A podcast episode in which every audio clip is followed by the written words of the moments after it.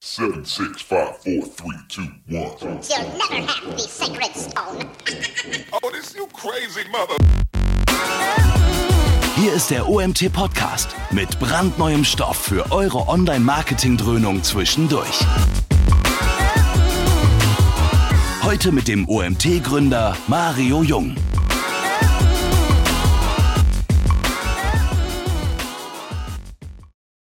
Ja, ich begrüße euch zu einer neuen OMT-Woche. Heute Montag. Ich hoffe, ihr seid gut in die Woche gestartet.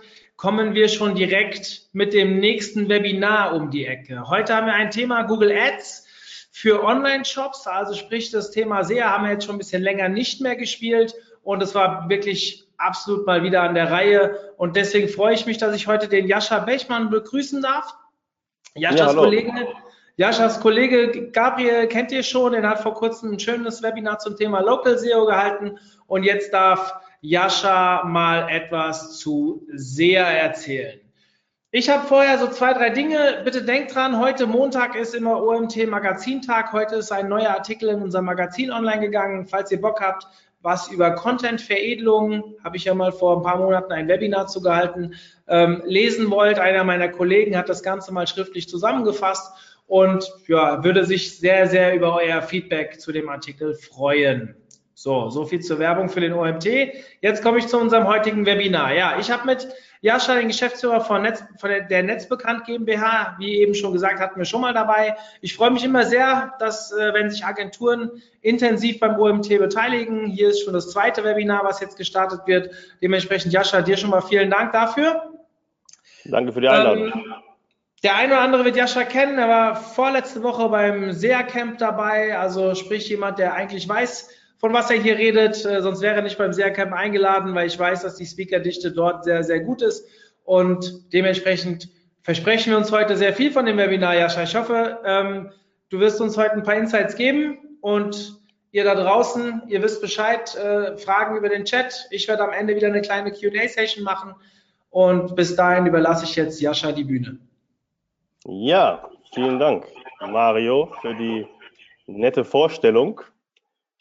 Jetzt schaue ich mal, ob hier alles funktioniert. Ähm, ich gehe davon aus. Ich hoffe, alle sehen den Fullscreen. Ja, wir sehen dich gut. Wunderbar. Klasse. Ja, also ähm, heute geht es um das Thema Google Ads, wie du schon gesagt hast, für Online-Shops und im Bereich E-Commerce natürlich. Heute habe ich für euch zehn Tipps vorbereitet aus meiner Praxis, um die SEA-Kampagnen im Bereich Google Ads noch stärker zu machen. Und äh, nach den zehn Tipps habt ihr auch die Möglichkeit, nochmal Fragen zu stellen.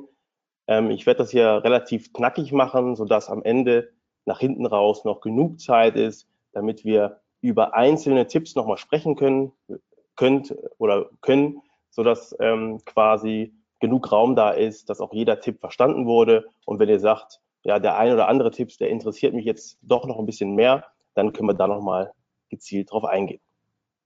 Los geht's also kurz zu mir. Ich bin der Jascha Bechmann, der Mario hat es schon gesagt. Ich freue mich natürlich heute hier beim OMT dabei zu sein. Und ja, er hat es auch schon gesagt, ich bin Geschäftsführer von der Online-Marketing-Agentur Netzbekannt hier aus Berlin. Ich bin gebürtiger Hannoveraner und nach dem Studium habe ich mich dann direkt selbstständig gemacht mit meinem Kompagnon, den Gabriel Gehlmann. Und ich habe mich jetzt äh, in der Agentur hier für den Bereich Google Ads spezialisiert, im Bereich E-Commerce. Daneben mache ich noch Google My Business und YouTube Ads. So, das genug zu mir. Jetzt wollen wir gleich starten mit den Inhalten des Webinars. Was erwartet euch also in diesem Webinar? Es gibt also zehn Praxistipps von mir, wo ich sehe, dass für Online-Shops oder generell für den Bereich E-Commerce einfache Stellschrauben sind, um die Performance bei Google Ads noch besser zu machen. Zu Beginn werden wir verstärkt auf das Thema ja, Werbeanzeige gehen oder auf die Themen Werbeanzeige und schauen uns an, wie kann man Werbeanzeigen besser erstellen, wie kann man die ansprechender schreiben. Darüber hinaus geht es dann um negative Keywordlisten, Remarketinglisten, Geburtsstrategien, das große Thema Smart Bidding, was in aller Munde ist, ja, und Geburtsanpassung und vieles mehr. Also los geht's mit Tipp 1. Erstelle die richtigen Werbeanzeigen und behalte gleichzeitig deinen Wettbewerb im Auge. Ihr kennt sicherlich so einige Tools, die man benutzen kann, um den Wettbewerb zu analysieren. Wir benutzen zum Beispiel SEMrush, aber es gibt auch Zovi oder andere. Das ist erstmal ganz egal. Hier habe ich einen Screenshot von SEMrush reinkopiert. Das heißt, wenn ihr eure Wettbewerber kennt, und davon gehe ich aus, dann kann man die hier einfach bei SEMrush oder einem anderen Tool eingeben und bekommt gute Erkenntnisse über diese Wettbewerber. Zum Beispiel, wie viel Budget geben die aus, welche Keywords nutzen die im Bereich PPC und jetzt wichtig für diesen Tipp, welche Werbeanzeigen schalten sie. Das heißt, schreibt euch einfach mal eure Wettbewerber auf, sucht die heraus, dann könnt ihr die bei SEMrush oder einem anderen Tool eingeben und schaut euch dann an, wie sind die Werbeanzeigen der Konkurrenz. Das heißt, wir sehen jetzt hier zum Beispiel, irgendein Wettbewerber wurde hier eingegeben.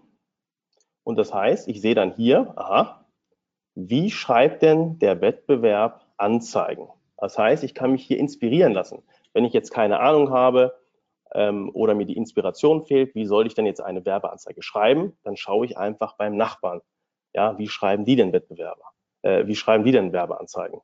Und es ist auch für mich ein gutes Gefühl zu wissen, aha, wie stehe ich denn mit meinen eigenen Anzeigen nun da? Ich kann also sehen, wie sehen die Anzeigen meiner Wettbewerber aus und welche Keywords lösen diese Anzeigen aus. Hier also die Beispiele. Könnt ihr euch ja mal kurz angucken. Rot umrahmt. Ja, wenn du jetzt zum Beispiel möchtest, ähm, oder beziehungsweise wenn du erstmal so eine Ad vorbauen willst, also eine Anzeige, dann kannst du hier auch einen Ad-Bilder nutzen und kannst daneben dir die Konkurrenz angucken. Dann schaust du, aha, ähm, der Konkurrent XY hat solche Anzeigen und auf dieser Basis nehme ich mir dann Ad-Bilder und baue so ein bisschen meine Anzeigen vor und kann die dann so ein bisschen vergleichen mit dem Wettbewerb. Also auch eine gute Möglichkeit, um direkt Anzeigen zu erstellen bzw. vorzubauen und sie dann mit der Konkurrenz zu vergleichen. Oder auf Basis der Inhalte, was hat die Konkurrenz denn so, kann ich mich selber inspirieren und kann Inhalte von der Konkurrenz vielleicht teilweise für mich adaptieren, für mich übernehmen bzw. abändern. Schaut auch gerne mal nach in diesem Tool oder einem anderen, ja, ob euer Wettbewerb Display-Werbung schaltet oder Mobilwerbung oder generell was für Werbung die so schalten. Ja? Und in diesem Beispiel bei flaconi.de zum Beispiel sehe ich jetzt, aha, die machen Display-Werbung und ich kann auch sehen, ja, wo schalten sie denn die Display-Werbung?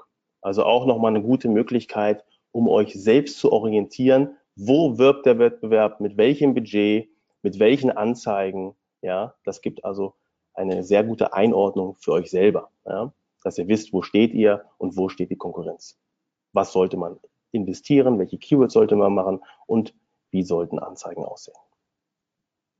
Tipp 2, Anzeigenerweiterungen nicht vergessen. Ich sehe ganz, ganz oft in der Praxis, dass diese Anzeigenerweiterungen, die ja nichts kosten extra, einfach vergessen werden oder einfach ja nicht als wichtig erachtet werden. Wobei diese Anzeigenerweiterung einen enormen Einfluss auf die Klickrate haben kann. Das heißt, ihr kennt sicherlich die verschiedensten Anzeigenerweiterungen, hier links. Und die Anzeigenerweiterungen, die ich empfehle für den Bereich E-Commerce, die werde ich jetzt nach und nach mit euch kurz durchgehen. Sitelink-Erweiterung. Eine sehr einfache Erweiterung, die aber einen großen Effekt haben kann. Ihr könnt, ihr seid ja Shopbetreiber oder habt mit dem Bereich E-Commerce irgendwo was zu tun. Und wenn nicht, dann interessiert ihr euch sicherlich dafür. Ähm, könnt ihr quasi auf Unterseiten, auf Landingpages direkt von der Werbeanzeige verlinken. Also, wenn ihr jetzt zum Beispiel hier, wie in diesem Beispiel, Herrenausstatter seid, ja, dann könnt ihr auch andere Produkte, andere Angebote direkt in dieser Anzeige, die vielleicht irgendwo was mit der Anzeige auch zu tun haben, direkt verlinken. So haben die potenziellen Kunden die Möglichkeit, sich nochmal ein Bild zu machen, was ihr denn so alles anbietet. Und ähm, so, ach, hier kommt gerade die Polizei. Naja, passt schon. Äh, ich hoffe, es war jetzt gerade nicht so laut. Ähm, auf jeden Fall könnt ihr dann direkt mit diesen Sitelinks auf die entsprechende Unterseite und dem entsprechenden Angebot gelangen. Das heißt, klickt man zum Beispiel hier auf Gummistiefel, ja, dann kommt man direkt auf die Landingpage Gummistiefel. Die nächste Anzeigenerweiterung nennt sich Erweiterungen mit Zusatzinformation. Hier zum Beispiel Kauf in Raten, Kauf auf Rechnung, Gratiskatalog bestellen, ja, dass ihr Trusted Shops zertifiziert seid. Hier könnt ihr nochmal eure, eure Werbeanzeige weitere Elemente hinzufügen. Und der Hintergrund dieser ganzen Anzeigenerweiterung ist ja, dass eure Anzeige größer wird, dass sie mächtiger erscheint. Ja? Auch wenn ihr zum Beispiel nur einen kleinen Shop habt, kann ja auch sein, ähm, dann könnt ihr, wenn ihr auf Position 2 zum Beispiel seid und eine große, mächtige Anzeige habt mit Anzeigenerweiterung unter anderem, könnt ihr so aussehen, als ob ihr ein ganz großer Shop seid. Und die Wettbewerber, die das nicht wissen oder die das nicht machen, die haben dann manchmal nur so ganz, ganz kleine Mini-Anzeigen. Und in der Regel klickt man immer darauf, ähm, also quasi, ja, wie kann man sich merken? Zum Beispiel, umso größer die Anzeige, desto höher die Klickrate. Weil sie fällt einfach mehr auf und man denkt, aha, hm, die ist groß, das muss auch ein großer, guter Shop sein. Also nutzt die Möglichkeiten der Anzeigenerweiterung und hier auch wieder die Zusatzinformationen hinzufügen. Also überlegt euch, was habt ihr denn noch für USPs, also Alleinstellungsmerkmale? Was könnt ihr dem potenziellen Kunden anbieten? Warum sollte er jetzt auf eure Anzeige klicken, um zu eurem Shop zu gelangen? Snippet-Erweiterung. Auch eine sehr, sehr gute Möglichkeit, um Marken zum Beispiel, die ihr habt, oder Typen oder generell Dinge hervorzuheben. Also welche Marken habt ihr zum Beispiel? Habt ihr Samsung, habt ihr Apple, habt ihr Sony, habt ihr LG und so weiter und so fort. Ja, welche Typen habt ihr? Habt ihr Audio, habt ihr Computer, habt ihr Heimkino? Das alles kann hier rein, so viel wie es nur geht. Und dann habt ihr die Möglichkeit, mit eurer Anzeige größer und mächtiger dazustehen. Also eine einfache und effektive Möglichkeit, die Klickrate deutlich zu erhöhen. Preiserweiterung sieht man auch gar nicht so oft. Und bei speziellen Angeboten gibt es jetzt auch die Angebotserweiterung. Aber hier sehen wir mal das Beispiel der Preiserweiterung. Zum Beispiel hier Hugendubel. Ja? Die zeigen jetzt direkt Preise für bestimmte Bereiche im Bücher, im, im Bücherbereich. Also Romane, sind es Romane, sind es Krimis, was kostet das? Ja, ab 3,90, ab 3,99, ab einem Euro und so weiter und so fort. Hier unten sieht man das Ganze ähm, am Beispiel eines ja, Mobilfunkanbieters, der dann nochmal seine verschiedensten ähm, Möglichkeiten darstellt. Ja, also welche Tarife hat denn dieser Anbieter? Ja? LTE-M, LTE-XL und so weiter und entsprechend die Preise dazu. Also auch wieder eine gute Möglichkeit, um dem potenziellen Kunden zu zeigen, was habt ihr denn alles im Sortiment und was kostet das denn? Und mit den Abpreisen, das kennen wir ja im Marketing, kann man ganz gut loggen. Also ihr seht zum Beispiel auch bei dieser Anzeige, hier ist so einiges schon drin. Es gibt die Typen, es gibt die Öffnungszeiten sogar. Wenn man jetzt auch noch ein, ich sage mal, ein lokales Geschäft hat, viele Online-Shops haben ja auch noch mal einen stationären Betrieb vor Ort, dann kann man auch noch mal die Öffnungszeiten dort angeben oder die Standorterweiterung. Aber hier generell soll es um die Botschaft gehen, nutzt doch einfach diese einfache Möglichkeit, auch gleich Preise zu zeigen. Automatische Erweiterung, Rezension. Ja? Also sorgt dafür, dass ihr natürlich gute Rezensionen bekommt und möglichst viele. Entsprechend müsst ihr auch mal ja, die Kunden auffordern, nett, könnt ihr denn nicht mal eine Rezension schreiben? Denn wenn ihr zum Beispiel 150 Rezensionen habt, dann kommt er hier bei den automatischen Erweiterungen rein und das sieht ja immer ganz, ganz schick aus, wenn man dann hier sieht, aha, 4,8 Sterne von möglichen 5 und dann hat man natürlich auch ein gewisses Vertrauen zu diesem Shop im Vorfeld, was auch schon in der Anzeige dann mitschwingt. Das heißt, ich komme mit einer positiven Stimmung auf den Shop und äh, dann ist natürlich auch die Wahrscheinlichkeit des Sales, des Abschlusses, des Kaufs dann gegeben. Tipp 3 wird auch oftmals in Anzeigen vergessen, obwohl das so einfach ist. Call to Actions einsetzen. Mit doppelten Ausrufezeichen hier sogar versehen. Also typische Beispiele. Jetzt online bestellen. Ausrufezeichen. Hier mehr erfahren. Ausrufezeichen. Jetzt kostenlos informieren. Ausrufezeichen. Günstig und online kaufen. Ausrufezeichen. Jetzt kostenlosen Katalog anfordern. Ausrufezeichen. Und hier am Beispiel von Thomann, ja. Kaufen, Ausrufezeichen. Call to Action. Jetzt kaufen, jetzt etwas machen, ja. Und das kommt ganz, ganz gut an und hat also die Klickrate und generell die Performance ist dadurch besser, wenn ihr dieses Call to Action mit einbaut. Tipp 4.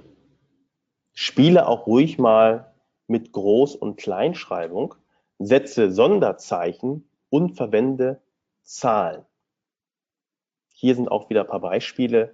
Minus 70 Prozent gegenüber des UVP. Jetzt bis zu 5 Prozent Rabatt zusätzlich. Kofferset günstig im Sale 50 Prozent. Also hier auch mal ein paar Beispiele, ja, die es so bei Google gibt.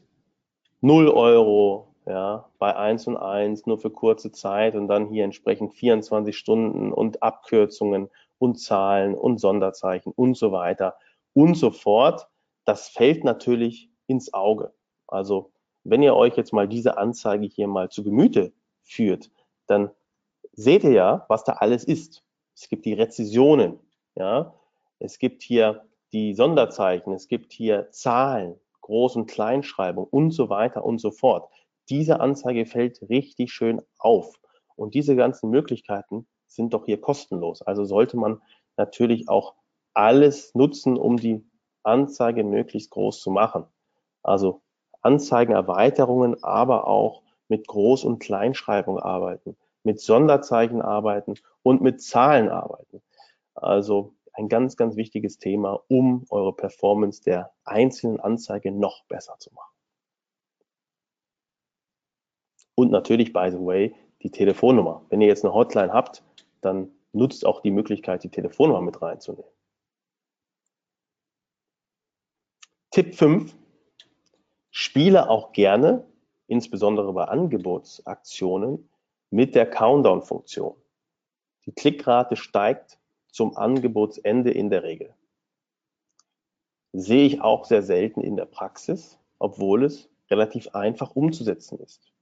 Das heißt, mit einer einfachen Funktion Countdown könnt ihr hier euch die Arbeit ersparen und müsst nicht jeden Tag reingehen und sagen, ja, das Angebot gilt nur noch drei Tage, das Angebot geht nur noch einen Tag, sondern ihr macht einfach diese Funktion Countdown, gebt hier alles ein. Ja, Google zeigt das ja alles vor, also relativ einfach und schon ähm, könnt ihr einen Countdown setzen, wie zum Beispiel hier SEMrush Offer nur noch drei Tage oder sowas. Ne? Da könnt ihr dann äh, machen, was ihr wollt quasi, ähm, aber nutzt auch mal die Möglichkeit, hier vielleicht auch ja zu Weihnachten jetzt, wenn ihr irgendwas im Angebot habt, was ihr noch in eurer Werbeanzeige mit drin haben wollt, dann nutzt doch auch die Möglichkeit, hier entsprechend mit Countdown zu arbeiten. Und ihr werdet sehen, ja, die Klickrate steigt zum Angebotsende. Also wenn nur noch ein oder zwei Tage das Angebot läuft, dann wird die Klickrate höher sein, als wenn sie noch zehn Tage läuft. Tipp 6. Wenn du keine granulare Kampagnenstruktur hast, arbeite doch vorerst oder ergänzend, je nachdem, mit Anzeigenplatzhalter. Wenn du natürlich eine granulare Struktur hast und jedes, jedes äh, Keyword ist perfekt auf die Anzeige abgestimmt und auf die Landingpage und so weiter, dann muss man das ja nicht unbedingt machen. Aber ich sehe oft in der Praxis, man hat viele verschiedene Keywords, ja, man weiß nicht so recht, wie man welches man nun in die Anzeige schreibt, dann nimmt man einfach eine Platzhalterfunktion und schreibt einen alternativen Text dazu, falls diese Funktion nicht funktioniert, quasi. Und wenn jetzt jemand hier eingeben würde, Kofferset im Internet günstig kaufen, dann würde das genauso hier vorne stehen mit Groß- und Kleinschreibung, so wie ich das halt definiere, wie das die Person bei Google eingegeben hat. Und das erhöht natürlich die Klickrate, weil ja, der Nutzer, der Suchende jetzt denkt, aha, das ist ja genau mein Angebot, weil ich habe es ja genau so eingegeben und genauso steht es in der Anzeige. Das kann kein Zufall sein, so ungefähr. Und dann klicke ich doch eher drauf, als wenn da auf einmal irgendein Standardtext steht, ähm, der nicht perfekt zu meiner Suche passt. Also nutzt doch hier auch die Möglichkeit, mit Platzhaltern zu arbeiten, es sei denn, ihr habt eine perfekt abgestimmte Kampagne, wo jedes Keyword perfekt zu jeder Anzeige passt, dann ist das auch nicht nötig. Dann ist die Klickrate auch so hoch genug. Tipp 7. Ja, viele sprechen immer nur von Keywords hinzufügen. Ich gehe davon aus, dass die meisten das schon mal gehört haben hier im Webinar, aber es ist immer, immer, ja, wieder zu wiederholen quasi, dass man auch auszuschließende Keywords findet und die Liste auch aktuell hält, um dann eben die Streuverluste ja, im Blick zu haben und die auch einzugrenzen. Ihr könnt auch mehrere Listen auszuschließender Keywords machen wo zum Beispiel Wettbewerber drin äh, sind, wo ihr nicht geschaltet werden wollt, oder irgendwelche Beleidigungen, Obszönitäten, wo ihr auf Nummer sicher gehen wollt, dass ihr auf gar keinen Fall dazu geschaltet werdet, oder auch zum Thema kostenlos, wenn da irgendwas zum Thema kostenlos ist, gratis und so weiter, Probe, Abo und so weiter. Das, das kann man ja auch alles ausschließen, es sei denn, ihr wollt dazu geschaltet werden. Aber in der Regel macht es immer Sinn, oder es macht immer Sinn, sich nicht nur Keywords zu überlegen, wo ich geschaltet werden möchte, sondern gleichzeitig auch, wo nicht. Und durch den Bereich Suchbegriffe kann man dann ja auch schauen, welche Keywords hatte ich noch nicht, die könnte ich ja hinzufügen oder welche kann ich dann ausschließen. Also hier die Botschaft, halte deine Liste mit negativen Keywords aktuell indem du unter Suchbegriffe, kennt ihr ja bestimmt, schaut, welche du hinzufügen möchtest und welche du ausschließen möchtest. Ein Beispiel, ein ganz triviales, ja, wenn du zum Beispiel sehr stark auf Sales ausgerichtet bist, ja, und nur von OEM Druckerpatronen verkaufen möchtest, dann sollten deine Google Ads nicht unbedingt bei Druckerpatronen recyceln oder Druckerpatronen nachfüllen oder Druckerpatronen richtig einsetzen oder Preisvergleich oder wie auch immer ausgespielt werden, weil du möchtest ja jetzt eigentlich Druckerpatronen verkaufen und dann geht es darum, Druckerpatronen kaufen. Druckerpatrone XY kaufen. Druckerpatrone XY online bestellen. Druckerpatrone online. Druckerpatronen Online-Shop. Also all diese Möglichkeiten, da kannst du die harten Sales generieren, da kriegst du gute Verkäufe. Aber wenn du jetzt hier auf Preisvergleich gehst, beziehungsweise auf Nachfüllen, dann suchen die Leute vielleicht eine Anleitung oder eine Ersatzpatrone, wo man das dann nachfüllen kann. Das passt also nicht. Und da müsst ihr euch also Gedanken machen zu eurem Geschäft. Wo möchte ich nicht geschaltet werden? Und dann könnt ihr gerade, wenn euer Budget ja überschaubar ist, so maximale Performance erreichen. Wenn das Budget natürlich ganz viel ist, ja, und kein Limit kennt, dann kann man hier auch ein bisschen auf Risiko gehen und mehr aus der Praxis lernen, indem man dann einfach über die Suchbegriffe alles abarbeitet. Aber für kleinere Shops oder bei Budgetvorgaben macht es in jedem Fall Sinn, sich darüber Gedanken zu machen. Ein Thema, was eigentlich fast jeder kennt, aber gar nicht so oft gemacht wird in der Praxis, sind Remarketinglisten. Also wenn ihr schon ein Google-Konto erstellt und wenn ihr schon Kampagnen erstellt, dann solltet ihr auch gleichzeitig Remarketinglisten erstellen. Die könnt ihr dann bei Google Analytics erstellen und bei AdWords dann übertragen. Und ähm, zu Beginn empfehle ich immer ganz trivial, alle Nutzer aufzunehmen, die neuen Nutzer, die Warenkorbabbrecher, also all diese sollten in jedem Fall erstellt werden. Also hier seht ihr zum Beispiel 1, 2, 3, 4. Das ist so das Minimum, was man eigentlich zu Beginn haben sollte. Und natürlich eigentlich auch alle Nutzer mit Conversions. Aber wenn ihr natürlich eine neue Kampagne habt, dann habt ihr noch gar keine mit Conversion. Dann kann man die auch später noch machen.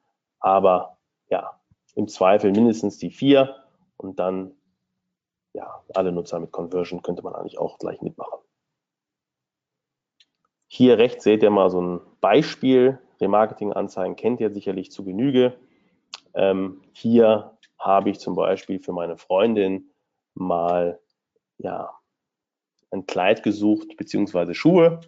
Ja, und äh, ja, direkt als ich bei GMX war, wurde mir diese Remarketing-Anzeige angezeigt. Ja, also, und diese Remarketing-Geschichte ist natürlich die effektivste Form der PPC-Werbung. Das muss man hier an dieser Stelle sagen.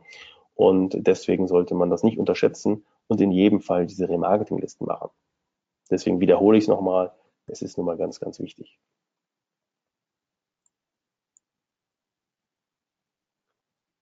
Wenn ihr verschiedene Zielgruppen habt, also verschiedene Remarketing-Listen erstellt habt, dann solltet ihr auch Gebotsanpassungen machen. Es gilt, so als Merksatz, je näher sich der Kauf anbahnt, anbahnt, desto höher sollte das Gebot sein. Also, wenn ich eine Liste habe mit allen Nutzern, dann kann ich zum Beispiel da in der Remarketing-Liste, also in der Zielgruppe alle Nutzer, mit 40 Prozent einsteigen. Wenn ich jetzt aber einen Warenkorbabbrecher habe, der hatte schon ein Produkt von euch in eurem Warenkorb und der wurde abgelenkt, vielleicht von der Tochter, vom Sohn, ja, der wollte jetzt äh, zum Fußball gebracht werden oder zum Ballett, wie auch immer, ja. Und jetzt hat der Papa quasi das Fenster geschlossen, aber hatte das Produkt ja schon im Warenkorb, dann solltet ihr, ihr natürlich hier beim nächsten Mal mit der Remarketing-Anzeige bereit sein, ein höheres Gebot abzugeben. Er war ja schon auf dem Shop oder im Shop und er war auch bereits im Warenkorb. Also hier könnt ihr zum Beispiel zu Beginn 120 Prozent angeben. Und dann könnt ihr beobachten, welche Position ihr erreicht mit dieser Gebotsanpassung und könnt dann immer weiter hochgehen.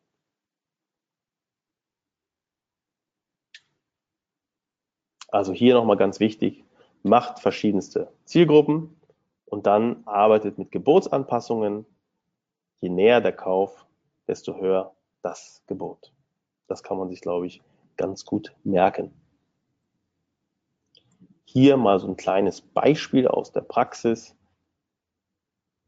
Das soll einfach nur mal exemplarisch darstellen, was so möglich ist. Also hier Warenkorb, Besucher.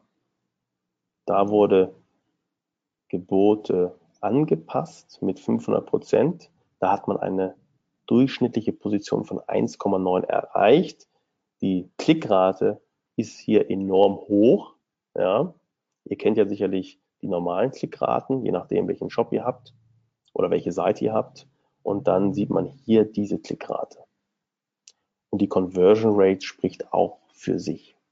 Mit wenig Kosten maximalen Umsatz erreichen. Hier ein ganz banales Beispiel, auch wenig Klicks, auch wenig Wert, aber ich wollte einfach mal zeigen, wie einfach es eigentlich ist, sowas zu machen und wie viele es eben nicht machen. Also, wenn ihr keine Remarketinglisten habt, dann solltet ihr die bitte einrichten, es sei denn, ihr sagt, das passt nicht zu eurer Strategie, jetzt gerade vor dem Hintergrund der DSGVO. Da kann man sich das Ganze auch zweimal überlegen. Für Shops macht es in der Regel Sinn, diese zu machen, diese Remarketinglisten. Aber die Entscheidung selbst liegt dann natürlich bei euch, inwieweit ihr das Risiko eingehen wollt, beziehungsweise wo der Mehrwert liegt. Also generell, das Ziel entscheidet sowieso alles und die Strategie. Ja. Wo wollt ihr hin mit dem Shop? Ähm, ja, wen wollt ihr erreichen? Und dann natürlich auch im gleichen Zuge, möchte man Remarketing machen? Ja, also die Kunden, die, die wir betreuen, äh, die wir betreuen, die haben die Remarketinglisten, weil sie damit eine deutlich bessere Performance aufweisen. Tipp 9. Jetzt geht es mal um das Thema Smart Bidding. Und hier habe ich so eine kleine Vorgehensweise aufgeschrieben, wie man es machen könnte mit Smart Bidding. Ist ja derzeit ein großes Thema. Jeder zweite spricht darüber gefühlt. Ja. Und auf dieser Slide ist jetzt viel Text. Hintergrund ist, wenn ihr euch dann diese Präsentation nochmal anschaut, bei OMT aufgezeichnet oder einen Screenshot macht oder äh, mich fragt oder den Mario, dann kann ich natürlich auch diese Präsentation rumschicken oder das Ganze geht über Mario und ähm, dann seht ihr hier nochmal die Abfolge, wie könnte man vorgehen bei der Entscheidung, mache ich jetzt Smart Bidding oder mache ich kein Smart Bidding und wenn ja, wie könnte man vorgehen? Also, Punkt eins: optimiere erstmal deine Google Ads Kampagnen so lange, bis du wirklich sagst, aha, ja, ich bin jetzt zufrieden mit der Kampagnenstruktur, mit den Anzeigengruppen, mit den Keywords, spiegelt sich meine Strategie, die ich habe für meinen Shop, für mein Unternehmen in den Google Ads wieder. Das ist also immer der Punkt eins. Man kann nicht einfach irgendein Tool nehmen, irgendwie so ein Bit-Management-Tool, da gibt es ja etliche auf dem Markt, oder das Bit-Management, also Smart Bidding hier von Google nutzen selbst. Und ja, wenn die Kampagne generell schlecht aufgebaut ist und nicht, ja, keine Strategie dahinter ist, dann wird auch das Smart Bidding nichts bringen. Wenn du dann der Meinung bist, dass du alles weit optimiert hast, also auch die Keywords und ähm, die richtigen Keyword-Optionen hast und so weiter und so fort, dann könntest du Smart Bidding ausprobieren, vorausgesetzt natürlich, du hast entsprechende Conversions. Also bei Ziel-CPA, Ziel-ROAS musst du eine, ein Minimum an Conversions haben und erst dann kannst du überhaupt Smart Bidding machen. So als Daumenwert, sage ich mal, für Ziel-CPA solltest du schon mindestens 30, aber besser 50 Conversions haben, damit es sich überhaupt lohnt. Also 50, ja, das ist schon ordentlich, das ist gut. Und bei Zielrohrs würde ich 100 empfehlen. Natürlich sagt Google, man kann auch mit weniger Conversions anfangen. Ja, Googles Interesse ist hier an der Stelle natürlich viel auszuprobieren und will es deswegen, ja, will die, will die Schwelle relativ gering halten. Aber aus der Praxis sage ich, gute äh, Erfahrungen habe ich gemacht mit Ziel-CPA ab 50 so, aber ja, mindestens. Und Zielrohr so mindestens 100. Und eure Kampagnen solltet ihr auch nicht sofort dann abstellen oder umstellen. Ähm, erstmal testen das Ganze. Ja? Also ihr kennt ja sicherlich diese Testentwurf-Geschichte. Also ihr könnt quasi Geburtsstrategien testen. Ja, und dann könnt ihr schauen, Ziel-CPA oder Ziel-ROAS, was möchte ich gerne ausprobieren? Und dann ändere ich das nicht einfach blind in der jetzigen Kampagne, die ich jetzt habe, sondern ich mache einen Test, ich mache einen Entwurf. Ja? Einen Entwurf erstelle ich und dann mache ich einen Test. Ja? Und dann könnt ihr sehen, zum Beispiel lässt ihr das Ganze mindestens vier Wochen laufen und dann könnt ihr sehen, läuft denn die neue Geburtsstrategie besser als die bisherige, als die alte. Und dann könnt ihr umstellen, aber nicht einfach so in der jetzigen Kampagne. Weil wenn es dann richtig abstürzt oder nicht läuft, dann habt ihr wieder Probleme, das Ganze rückgängig zu machen. Und generell empfiehlt sich, Kampagnen auch zu kopieren und dann einzelne Sachen zu testen. Das mal by the way. Also es gibt ja die Möglichkeit, Kampagnen komplett zu kopieren. Und dann könnt ihr immer einzeln Sachen, Sachen ändern, also einzeln, und dann gucken, wie gut es ankommt.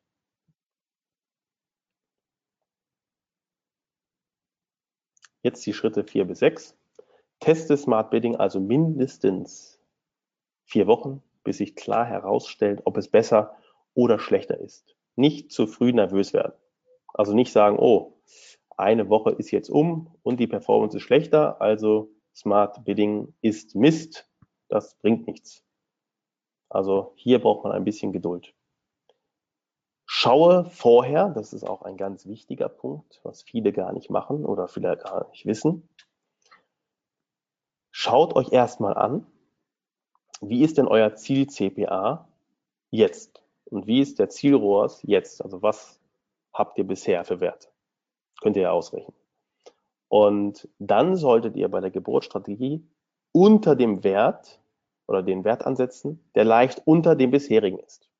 Also wenn ihr jetzt ein Euro investiert und zwei Euro herausbekommt, Zielrohrs 200 Prozent und ihr wollt Geburtsstrategie machen, also die Smart Bidding Strategie, dann solltet ihr dann 150 Prozent angeben und nicht 500 Prozent, ja, zum Beispiel. Oder ihr, das wird wahrscheinlich der, der häufigste Fall jetzt hier sein, man steckt so ein Euro rein und bekommt zwischen drei und fünf Euro heraus. Also der Zielrohr ist irgendwo zwischen 300 und 500 Prozent. Und wenn ich dann Smart Bidding einsetze, dann gehe ich immer leicht unter diesen Prozenten. Dann hat Google maximale Power und maximale Möglichkeiten, um sich auszufalten, um zu probieren. Und dann wird Google mit der Zeit in der Regel besser. Vorausgesetzt die Kampagne und die Strategie ist gut. Vorher. Geburtsstrategie mit Smart Bidding ist nochmal das i-Tüpfelchen. Und sowieso, um das Ganze zu automatisieren.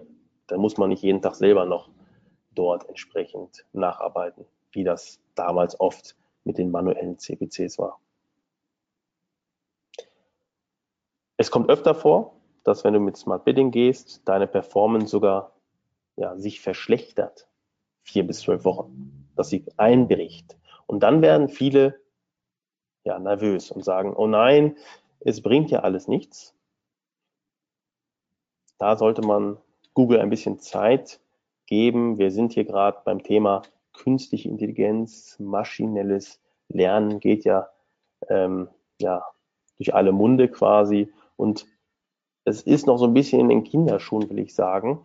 Also die künstliche Intelligenz wird immer besser mit der Zeit und wird sich immer schneller entwickeln.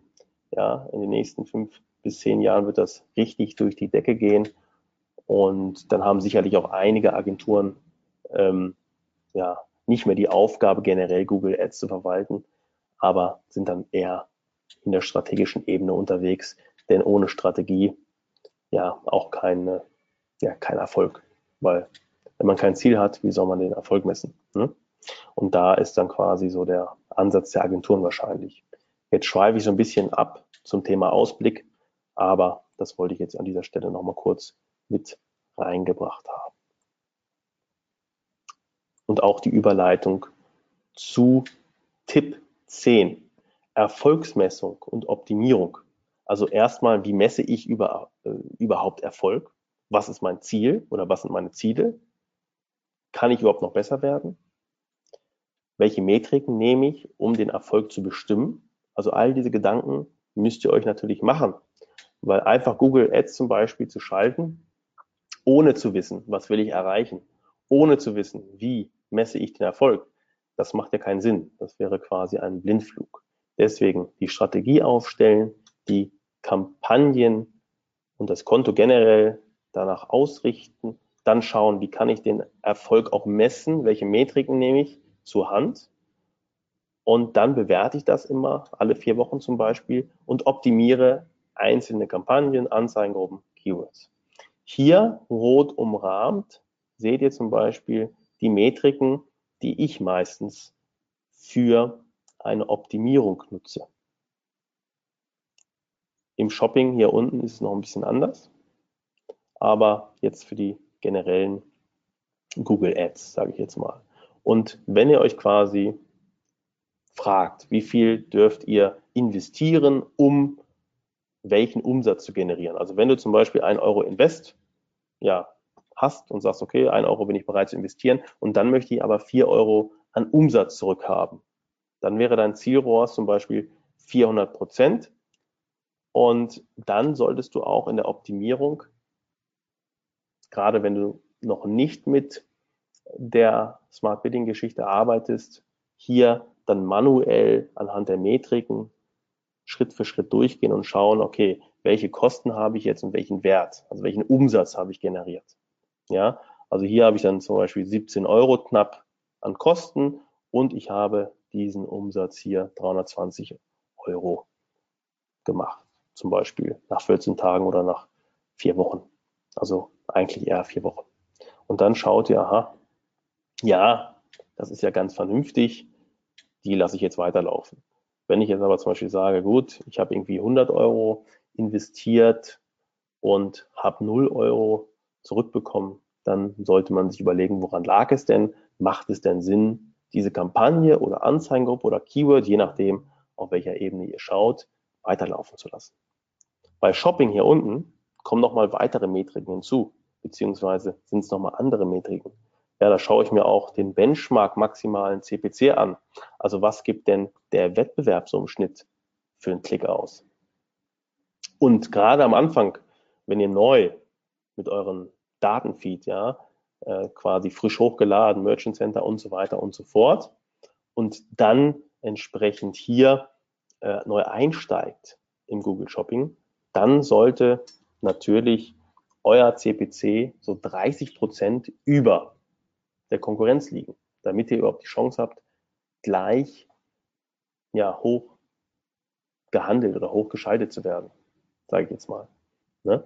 Wenn ihr natürlich einen Datenfeed habt und sagt, oh gut, ich habe schon Gutes über Smart Bidding für Shopping gehört, dann gibt es ja auch die Möglichkeit, relativ früh im Bereich Shopping hier Smart Bidding anzuwenden und dann kann man auch zu Beginn das gleich mal probieren. Ja, aber wenn ihr das so ein bisschen gezielter alles steuern wollt, welche Geräte, Uhrzeiten, bla bla bla, also die ganzen Sachen, die es so gibt, ja, dann kann man natürlich auch mehrere Shopping-Kampagnen erstellen und die dann anhand von gewissen Metriken, wie hier Benchmark maximaler CPC und auch Anteil an möglichen Impressionen im Suchnetzwerk steuern und verbessern. Ja. Hier oben auch eine wichtige Metrik ist immer Anteil an möglichen Impressionen. Das heißt, wenn die Kampagne schon gut läuft, sage ich mal, ja, und ihr habt aber erst 20, 30, 40, 50 Prozent an möglichen Impressionen, dann solltet ihr diese Kampagne nehmen und da vielleicht noch aggressiver reingehen, stärkere Gebote oder auch die Keywords ein bisschen weiter fassen, damit er hier möglichst viel an Impressionen auch bekommt.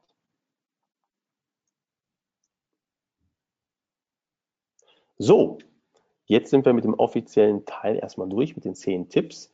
Aber äh, ich war, als ich die Präsentation erstellt habe, sehr motiviert und dachte, bei zehn Tipps kann ich es eigentlich nicht lassen. Ich bringe euch nochmal einige Quick-Tipps mit to go. Äh, und ähm, ja, die gehen wir mal ganz kurz durch. Ich habe die jetzt hier auch alle jetzt mal runtergeschrieben. So könnt ihr euch einen Screenshot machen oder entsprechend die Präsentation im Nachgang erhalten oder das Webinar nochmal aufgezeichnet euch anschauen. Also, wenn ihr zum Beispiel 30.000 Euro im Monat investiert an Klickbudget, an Google, dann macht es aus meiner Sicht Sinn, Google Shopping, Search, Remarketing, Kampagnen äh, in einzelne Konten zu legen. Also für jeden Bereich Shopping ein Konto, Search ein Konto, ja, anzulegen und ein übergeordnetes Verwaltungskonto, damals MCC, zu erstellen und dort die ganzen Konten dann zu managen. Das gleiche gilt auch für verschiedene Länder. Also Deutschland ein Konto, Österreich ein Konto, Schweiz ein Konto, Spanien ein Konto, Italien ein Konto. Also nicht hier alle Länder und alle äh, ja, Kampagnenformen miteinander mischen. Ja? Weil es gibt ja verschiedenste, ja, eine verschiedene, also es gibt eine unterschiedliche Performance. Remarketing hat in der Regel meist eine deutlich bessere Performance als Search zum Beispiel. Shopping wieder was anderes, ja. Also, und auch die Länder untereinander haben dann auch wieder verschiedene Performances entsprechen, beziehungsweise eine unterschiedliche Performance, sodass ihr dann natürlich hier dann für jeden Bereich ein eigenes Konto macht und da übergeordnet ein Verwaltungskonto. Geburtsanpassung auf Geräteebene nicht vergessen. Das macht ihr wahrscheinlich schon alle, aber vielleicht gibt es noch ein, zwei Leute, die es nicht machen. Ähm, ja, ihr könnt Gebote auf Basis der Geräte legen. Also mobil ein anderes Gebot als, als von mir aus Computer, Tablet und so weiter. Da könnt ihr für TV sogar auch teilweise schon verschiedenste Gebote abgeben. Und wenn euer Budget begrenzt sein sollte, dann verteilt euch oder verteilt das Budget um. Ja? Also wenn zum Beispiel die Smartphones nicht performen und das Budget ist begrenzt, aber dafür ist Computer ganz, ganz stark, dann legt doch das Invest oder das Geld auf Computer. Geburtsanpassung mit dem Werbezeitplaner kennt ihr sicherlich auch schon. Tages- und Uhrzeiten können ja entsprechend verschieden geboten werden. Also man kann sagen, okay, zu der, zu dem Tag und zu der Uhrzeit möchte ich verschiedene Gebote legen oder ein anderes Gebot legen als ein anderer Tag oder wie auch immer. Also da habt ihr verschiedenste Möglichkeiten. Bediene dich auch gerne an Regeln und Skripten. Im Netz gibt es da unterschiedlichste Vorlagen oder mehrere Vorlagen, die ihr nutzen könnt. Zum Beispiel, wenn ihr sagt, aha, ich möchte gerne immer auf Position ja, im Schnitt 2,5 sein, dann könnt ihr hier quasi eine Regel machen und dann kommt ihr, äh, dann wird dann immer geboten, aha, bin ich jetzt bin ich jetzt am nächsten Tag auf eins oder auf vier und dann werden die Gebote entsprechend angepasst, bis ihr im Schnitt dann auf 2,5 seid. Gerade interessant, wenn ihr noch manuellen CPC arbeiten solltet oder mit diesen arbeiten solltet.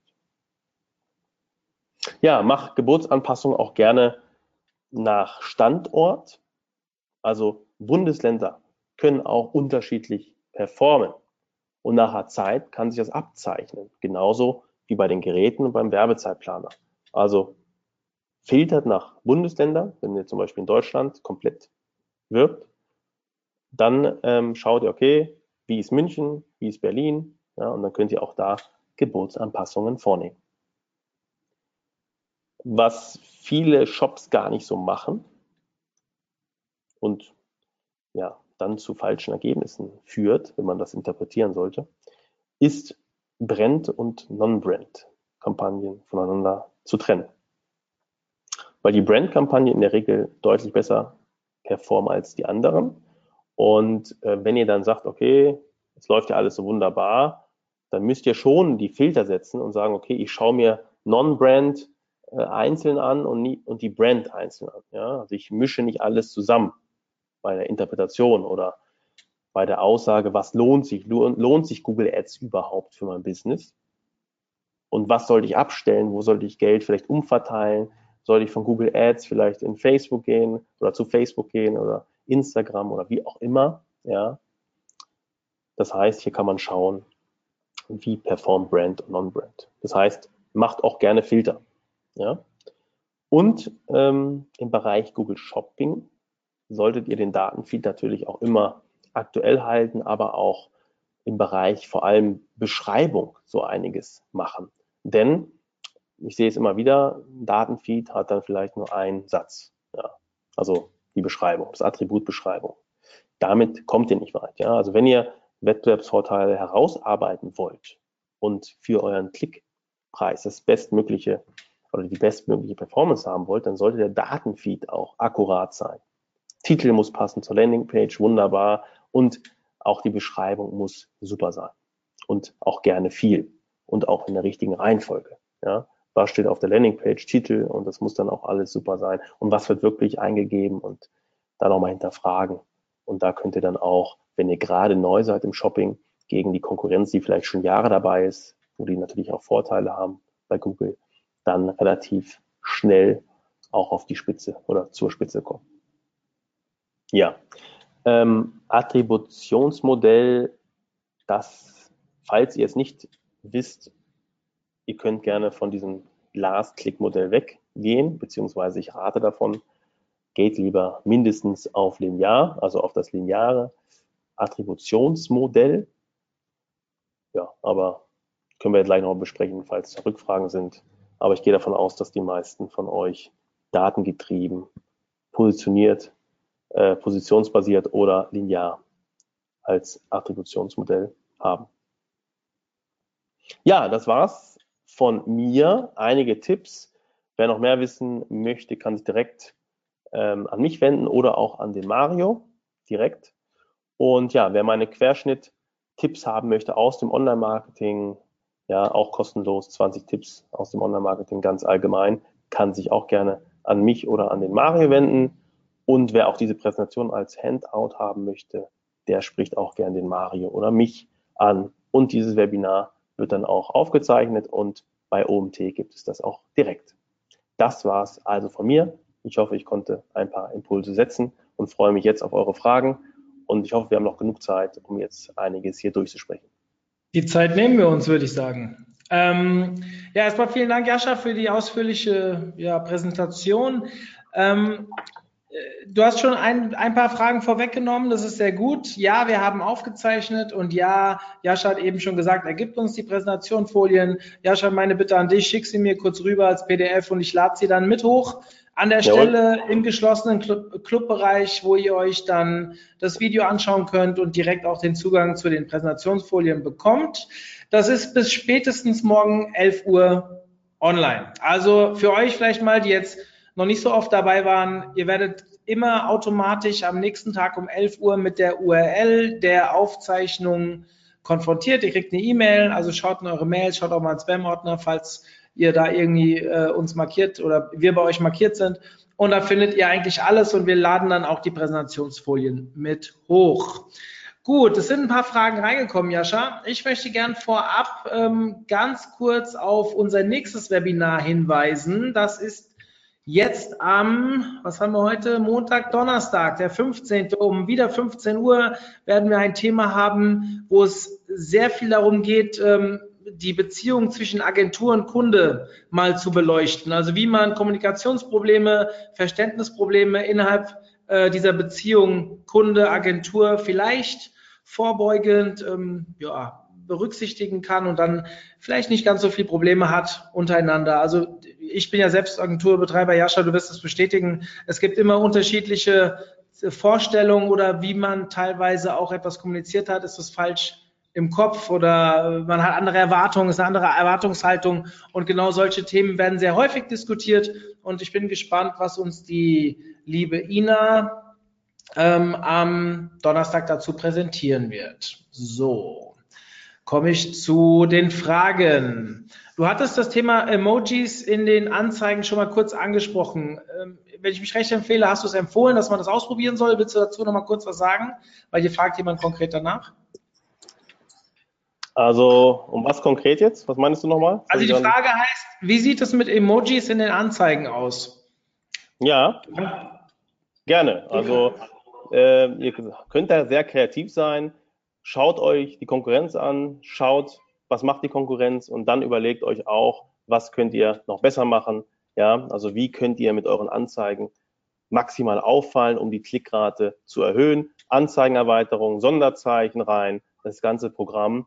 Es muss natürlich auch zu eurem Unternehmen passen. Also wenn ihr ein ganz äh, seriöser Shop seid, der vielleicht, ja, ich weiß nicht welche Artikel, ja, ähm, dann ist es vielleicht ein bisschen mysteriös, wenn da irgendwelche Smiley sind, aber ähm, generell ist alles erlaubt im Marketing. Hauptsache, man fällt auf. Es gibt aber natürlich Ausnahmen. Wie ist das von der Anzeige her? Hast du das mal gecheckt? Also wir haben zum Beispiel im SEO-Bereich machen wir das jetzt auch schon ein bisschen länger, weil wir wirklich gute, also gefühlt gute Ergebnisse, wir haben es noch nie richtig getestet, aber gefühlt gute Ergebnisse mit den Emojis, was die Click-Through-Rate angeht, haben, also die Auffälligkeit in den SERPs. Aber wir merken doch immer wieder, dass nicht alles angezeigt wird. Gibt es da irgendwie für sehr, vielleicht von Google auch etwas bereitgestelltes, welche Emojis man nutzen kann? Bereitgestellt. Jetzt muss ich mal überlegen. Nee. Also okay. kein, keine Vorschläge habe ich jetzt noch nicht gesehen bei Anzeigen. Wenn das einer von euch weiß, dann äh, gerne her mit dem Input. Äh, habe ich aber noch nicht gesehen, als ich äh, die ganzen Anzeigen erstellt habe, habe ich nicht gesehen, dass Google mir da irgendwelche Emojis vorschlägt. Aber wie gesagt, ich nutze verschiedenste Möglichkeiten, auch Emojis, ähm, Sonderzeichen und so weiter und so fort, um aufzufallen manche gehen nicht durch. Ja? Also mhm. das muss man wissen, aber dann kann man das vielleicht so ein bisschen umgehen, wenn man die einfach ein bisschen anders äh, sortiert oder anders darstellt. Wir haben mal eine Zeit lang darüber diskutiert. Ähm, der Felix Beilharz hat, glaube ich, mal einen größeren Thread dazu gestartet, ähm, welche Emojis geht, ob jemand äh, mal die äh, Beiträge zeigen kann, welche Emojis durchgegangen sind bei Google. Da kam eine mhm. sehr große Liste zusammen. Ich habe mir leider den Link nicht abgespeichert. Ich werde ihn aber mal raussuchen und vielleicht demnächst mal im Club bereitstellen, weil es ist wirklich sehr interessant. Also wir haben einen Kunden zum Beispiel, da geht es um Frühstücksartikel, die Kaffeetasse und, und das Croissant wird angezeigt, aber der äh, bei Events die Musiknote zum Beispiel nicht, obwohl es eigentlich alles Hexcodes sind und die man ja theoretisch auch einbindet. Ähm, falls jemand da draußen von den Zuhörern was von irgendeiner Studie weiß in Bezug auf die steigende CTR, schickt uns das gerne mal rüber. Das wird hier sehr, sehr häufig gefragt in den Webinaren. Es ist oft ein Thema, dieses CTR, CTR, also Click-Through-Rate-Thema, weil es ist halt auch sehr interessant. Ich meine, die Meta-Descriptions waren vor Jahren interessant. Das macht heute immer noch die Hälfte nicht richtig. Wird halt nicht mehr so diskutiert, weil wir es als Basic ansehen. Aber eigentlich ist es total wichtig, weil wir reden immer von immer mehr Traffic, immer mehr Traffic, aber die Impressions, die wir schon haben, vielleicht einfach zu einem höheren Prozentsatz auf unsere Seiten zu holen, das wird oft vernachlässigt. Also wenn da jemand was weiß, irgendwas kennt, gerne an mich und ich bringe das dann unter. Das ist nicht das Problem. Ja, Gut, ähm, Mario, du sagst es schon, also ich kann das auch bestätigen.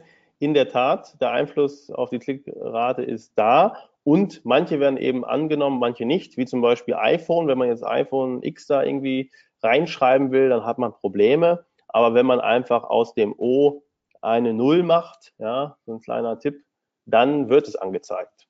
Also man kann auch das iPhone einfach anders so äh, schreiben. Man muss nicht das mit, mit dem, kann auch eine Null da nehmen, beziehungsweise, was habe ich gesagt? O, ne? Ich, äh, ich meinte eine Null anstatt das O und dann wird es ausgespielt. Mhm. Ähm, nächste Frage. Hi, gibt es einen guten Workshop, bei dem man die Grundlagen von Google Ads vermittelt, wo die Grundlagen von Google Ads vermittelt werden oder Literatur oder Webinar? Schau mal bei uns, da gibt es schon ein paar dazu.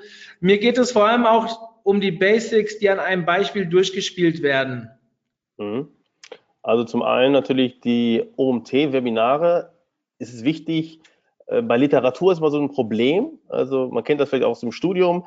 Äh, ich habe da auch so Marketing-Schwerpunkte gehabt und dann war immer die Literatur sehr alt. Ja? Also bis die Bücher dann auf dem äh, Markt sind, dann ist schon wieder Weihnachten. Ja, das heißt, wenn nimmt oder schaut, dass es E-Books sind oder schaut aktuelle Webinare hier OMT. SEMrush hat auch einiges gemacht ähm, oder generell geht auch mal zum SEA Camp, ja, ist nächstes Jahr wieder 2019. Da gibt es auch immer die Möglichkeit, sich mit PPC-Experten auszutauschen und es gibt diverse ähm, ja, Vorträge und da kann man sicherlich nochmal das ein oder andere lernen. Jetzt konkret bei, bei Udemy kann man nochmal gucken, ob es da einen günstigen Kurs gibt, um mal so ein, ja, einzusteigen und ansonsten einfach bei YouTube einfach mal eingeben, hier Google AdWords äh, oder Google Ads heißt es ja jetzt, Tutorial 2018, damit ihr auch immer aktuell das Beste bekommt und nicht irgendwie aus dem Jahr 2009. Ja, lieber Tobias, ich habe dir gerade mal eine URL in unsere Themenwelt eingetragen. Da sind alle SEA-Webinare, das von Jascha ist noch nicht drin, das kommt aber dann ab morgen. Ähm, alle SEA-Webinare, die bei uns schon liefen, auf einen Blick. Ähm, findet ihr alle übrigens zu allen großen Themen, wenn ihr bei omt.de oben in das Magazin geht, also sprich nur drüber scrollt, dann gehen bei euch, gehen alle Themenwelten im Dropdown auf und dann könnt ihr euch alle Webinare zum Thema SEO, SEA, Conversion Optimierung und so weiter nach Thema geclustert euch mal anschauen. Da sind natürlich auch schon ein paar Sachen dabei, die ein, zwei Jahre alt sind. Da bin ich bei Jascha, die sind manchmal nicht mehr 100% aktuell, aber dann habt ihr zumindest denjenigen, der das Gefühl, der das Webinar gehalten hat. Ihr findet in seinem Speaker-Profil seine Kontaktdaten und dann könnt ihr ihn auch gerne fragen. Ähm, die sind eigentlich alle immer sehr, ja, sie antworten nicht innerhalb von zehn Minuten, aber normalerweise immer sehr hilfsbereit, vor allem wenn ihr euch auf das Webinar beim OMT bezieht. So, dann schauen wir mal weiter. Was haben wir hier noch drin? Ähm, zu Punkt 1 von den Quick-Tipps. Nachteil ist dann, dass die Google-Attribution nicht mehr übergreifende Effekte mit einbezieht. Oder wie siehst du das?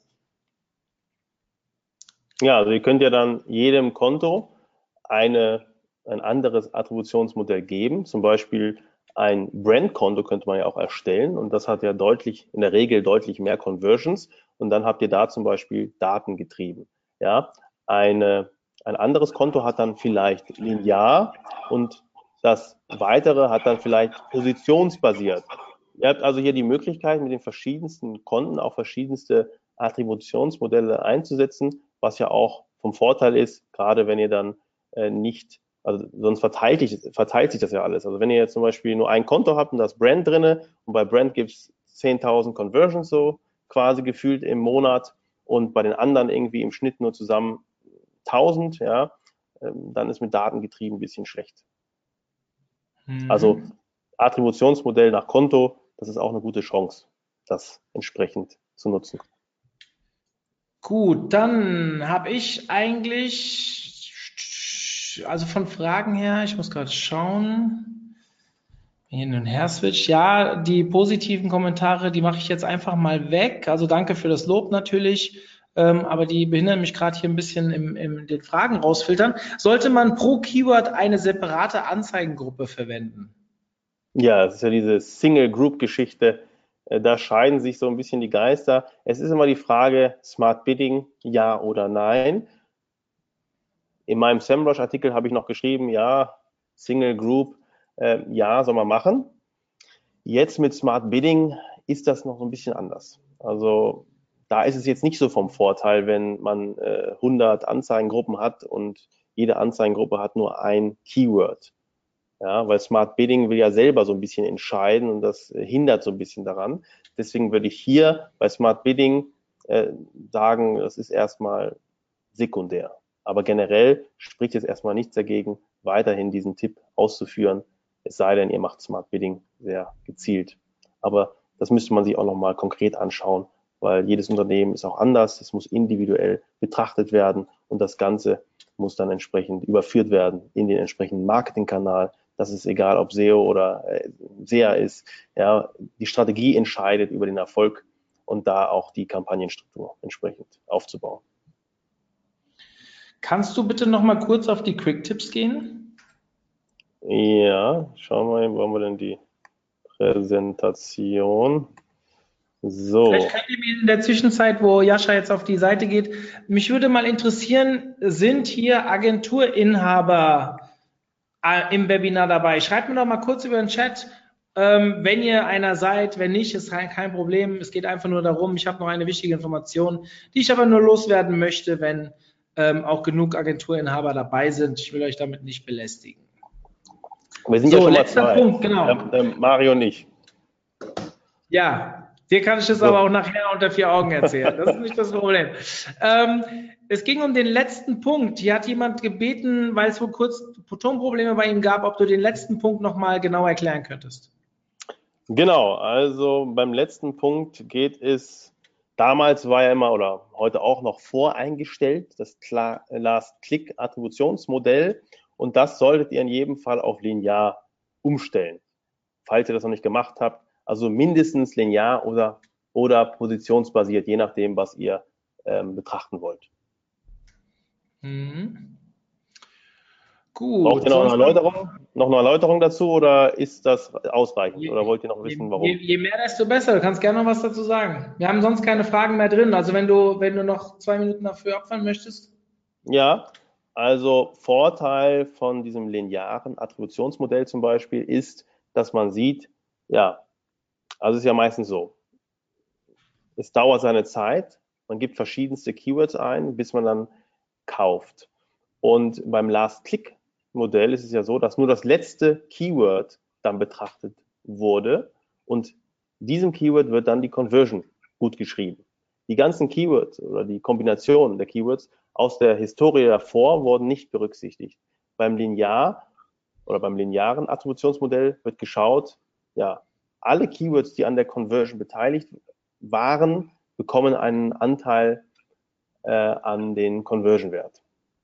Und so hat man eine bessere Interpretation, gerade wenn es darum geht, welche Keywords schalte ich ab.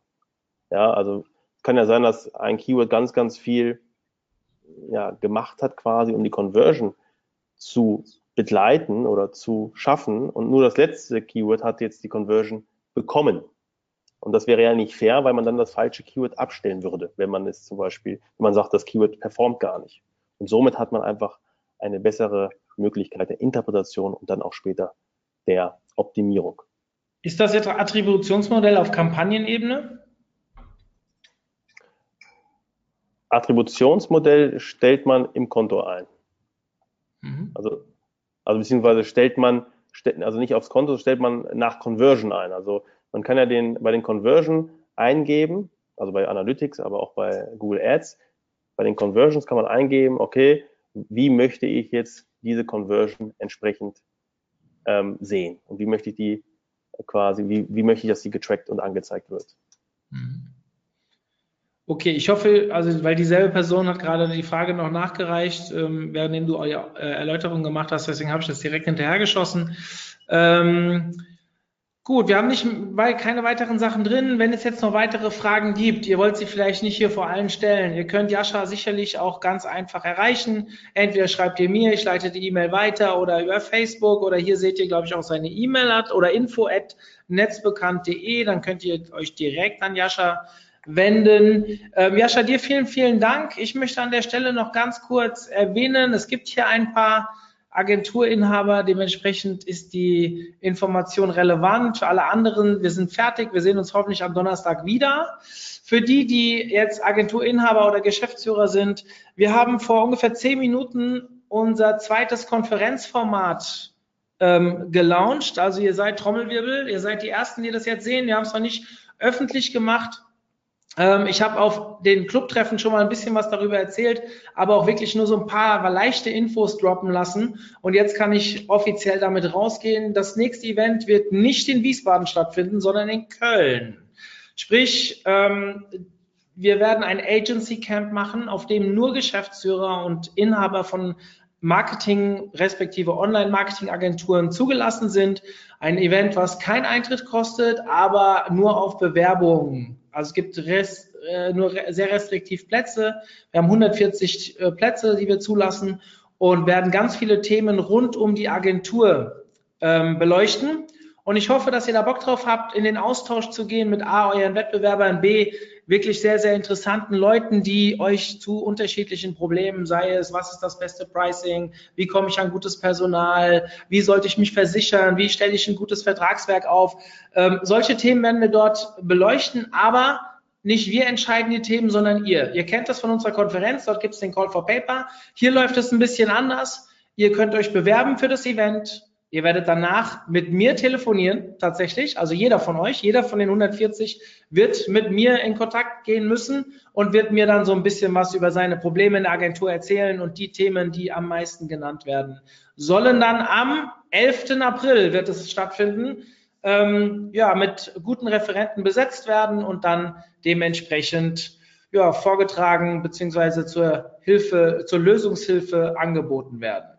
Ich hoffe, ihr habt da Bock drauf. Ich weiß, dass mit denen, die ich geredet habe, alle sehr positiv darauf ja, angesprungen sind. Ich glaube, dass die Plätze nicht so lange da sein werden und da sie vor allem auch nichts kosten, ähm, ja, äh, ich kann es aber mal an der Stelle sagen, wenn ihr euch verbindlich anmeldet und nicht kommt, wird es eine Strafgebühr geben. Also sprich, ihr meldet euch nicht an, nur auf gut Glück, weil ähm, ja, so Hauptsache ich habe den Platz und überleg's mir dann kurzfristig. Das funktioniert nicht. Also funktioniert schon, aber dann müsst ihr halt was bezahlen, wenn ihr nicht kommt. Also wir werden uns da ein bisschen absichern, weil wir glauben, die Plätze sind sehr, sehr begehrt und hoffen auf ein richtig geiles Event. Wenn ihr euch das anschauen wollt, omt.de und schaut einfach oben in der Navigation. Der Agency Day ist dort vermerkt seit circa zehn Minuten.